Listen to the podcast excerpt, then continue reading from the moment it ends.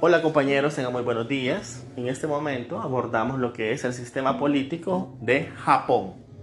Pues bien, por definición, Japón es una monarquía constitucional. Y sí, estamos hablando de un país que le da una enorme preponderancia a lo que es el monarca, para el caso de Japón denominado el emperador. Es muy similar al papel que juega la reina en el caso inglés o el rey en el caso español. El monarca tiene como función básicamente preponderante ser el símbolo del Estado japonés y también implica lo que es la unidad del pueblo. Así que siempre juega un papel interesante de unión de lo que es la nación. Su constitución data de 1947, como casi todo eh, Europa continental y los países occidentales. Japón en 1947 eh, constituye lo que será su Carta Magna. La constitución japonesa es muy corta, eh, ustedes ya la tienen adjunta en el aula virtual y podrán ver que no pasa de 100, 110 artículos.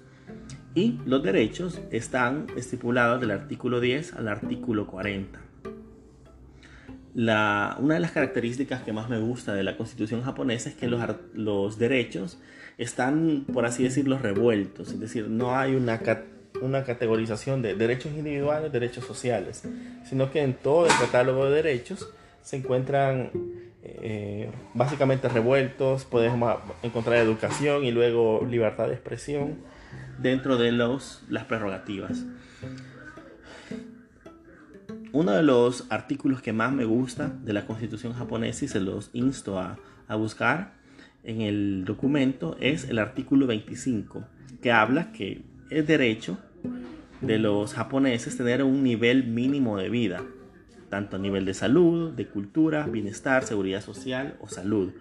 Este derecho es definitivamente un, un adelanto a su tiempo porque implica para el Estado japonés una obligación de resguardar la dignidad de sus ciudadanos. Es decir, por muy pobre que sea una persona, necesita, ojo, un nivel, de un nivel mínimo de vida que le asegure la salud, la cultura, la seguridad o la, eh, el bienestar.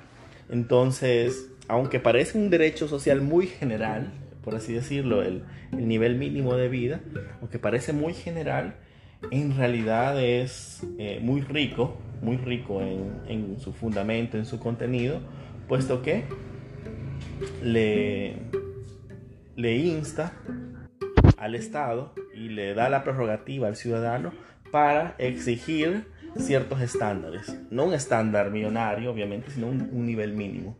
Claro, por el desarrollo de la sociedad japonesa eh, y, de, y, de, sus ciudadanos. Son una sociedad muy próspera, entonces la mayoría de personas se, se hacen eh, independientes y pueden llegar a, a sostenerse, sin embargo, sigue estando la obligación estatal.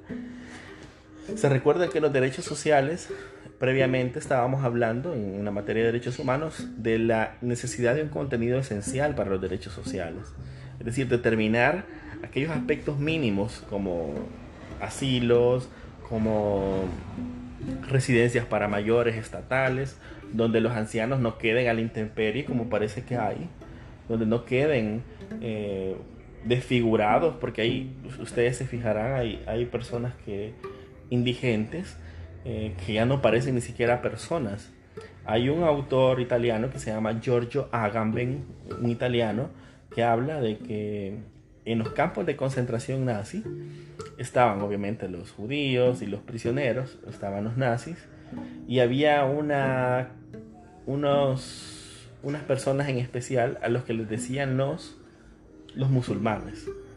Que en realidad esos musulmanes eran judíos, pero que habían llegado a un estado de letargo debido a los vejámenes a los que se sometían en, los campos de concentración, que ya parecían como espectros, es decir, caminaban directos, como con, con la espalda, eh, como diríamos vulgarmente, curcucha o, o baja, y caminaban y eran, o sea, como zombies que andaban por ahí casi que, o sea, no sabíamos si eran animales o, personas, y a estos los nazis, de manera cruel o una forma de, burla para los judíos, le decían, estos son los musulmanes, que no son ni personas ni son animales. Entonces, podemos ver incluso en El Salvador, en Santa Ana, algunas, algunos personajes a los que vulgarmente se le dicen los loquitos, en los que realmente, o sea, ya tienen años de vivir en intemperie, de vivir en la calle, y nunca